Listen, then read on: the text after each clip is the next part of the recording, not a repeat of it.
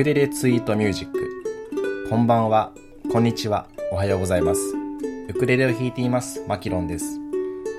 この番組では私が日々の生活の中で考えていること少し悩んでいることなどをウクレレの音に乗せてつぶやきます。約10分間どうぞ聞き流してお付き合いください。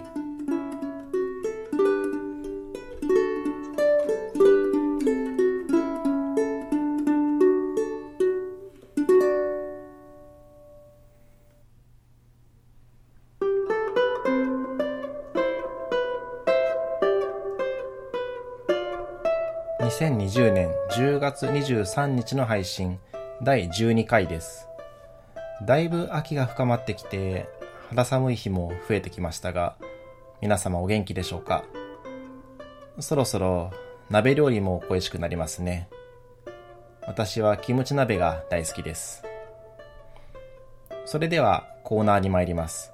今週の頭の中のコーナーです。今週は最近読んだ本の中でこれは生活に役立つなぁと思った心がけを2つご紹介します。1つ目の心がけは掃除をするときはその掃除の対象に対してありがとうと思いながら掃除をするとより綺麗になるという心がけです。出典は、えー、暮らしの手帳者から出ています。暮らしを美しくするコツ509という本です。この本には日々の家事をより気持ちよくこなしていくための様々なヒントが509個書かれています。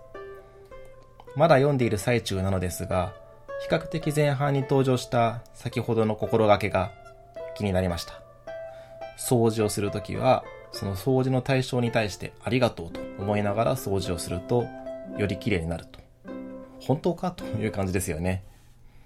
掃除の結果に気持ちの持ちようなんて関係ないんじゃないかなと思いつつもやってみました。えー、簡単な掃除です。食事の後に食卓を付近で拭くという掃除。いつもは食事の後の惰性でなんとなく拭いて終わりです。えー、これを今回はいつもありがとうと。たくさん傷もついてしまった。これからもよろしくねと。そう思いながら拭いてみました。たった数十秒です。そうするとですね、なんと、拭いた後の机がいつもよりも美しく見えるんですね。まあ見えるだけかもしれません。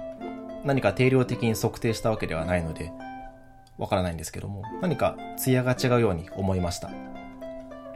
おそらく2つ要素があると思っています。1つ目は、実際により綺麗になっている。思いやりを持ちながら拭くことで、より丁寧に掃除ができたのかもしれません。二つ目は、その机を見る気持ちの問題です。思いやりを持って拭いたことで、その机に対する愛着が増して、いつもよりも魅力的に輝いて見えたのかもしれません。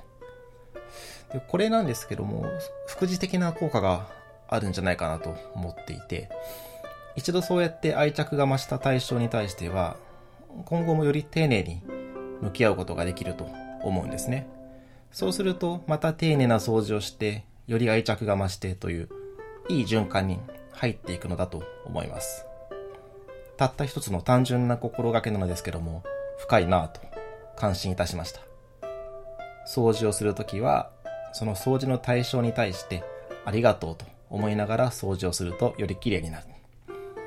皆様も騙されたと思ってぜひお試しください。二つ目の心がけは曲の後にお話しいたします。それではここで一曲お聴きください。羽生の宿。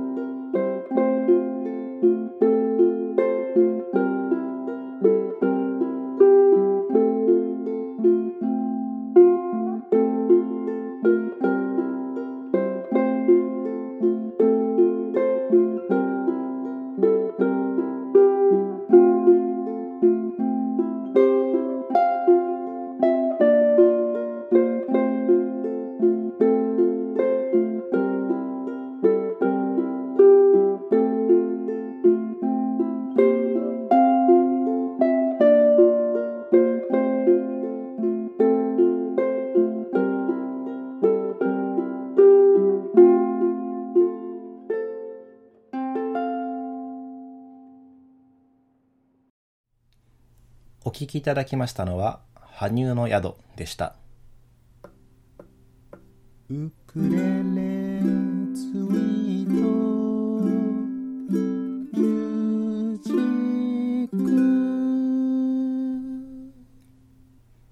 続いては今週の悩み事のコーナーです。今日は最近本で知った生活に役立ちそうな心がけというものを紹介しています。2つ目は悩みに効きそうな心がけです。それは感情というのは鳥がやってきて去っていくようなものという考え方です。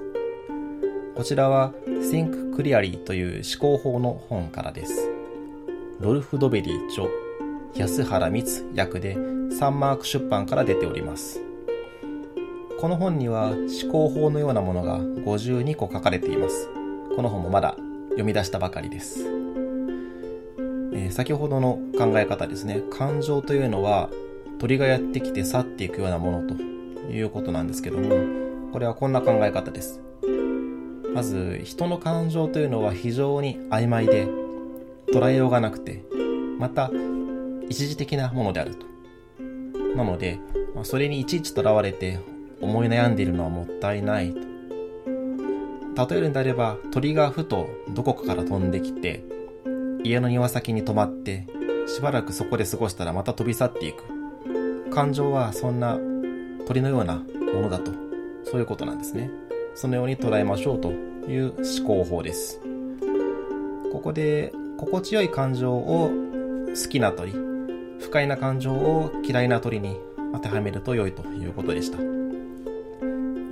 これも、まあそんな簡単なものかなと、懐疑的に考えつつも、いざとなったら使おうと心の中に留めておきました。そして生活をしているとやはりいろんな感情に日々さらされるわけですね。先日そう具体的に何だったかをちょっと忘れてしまったんですけども街を歩いていてイラッとしたことがありました。その時に心に留めておいたこの鳥のことを思い出しましたあ今負の感情の鳥が自分の庭先に飛んできたなと思うことができたんですね。まず、気持ちを、姿とか形を想像できる鳥というものに置き換えたのが良かったと思います。抽象的なモヤモヤしたものではなくて、具体的な実態としてイメージして捉えることができます。そして、あ、今、負の気持ちの鳥が遊びに来ているけども、これはすぐにそのうち飛んでどこか行ってしまうんだよなと考えてみることで、そのイライラした気持ち自体をそれ以上深追いして考えることなくスルーすることができました。どちらかというと心に長く居座ってしまうのは負の感情が多いかもしれませんね。嬉しいことは嬉しいでそのまま放っておいても、まあそのひとときを楽しんで嬉しんで終わってきます。まあ、ストイックなことを言えば、このような心地よい感情に関しても同じように鳥のように考えて、こんなのは長続きしないぞと自覚して、うぬぼれないようにすると。そんなこともできたら効能かなとは思いますけども、今はそこまでしなくていいと思ってます。まずは、負の気持ちを抱いた時にうまくそれをいなすことができる方法が手に入ってよかったと思っています。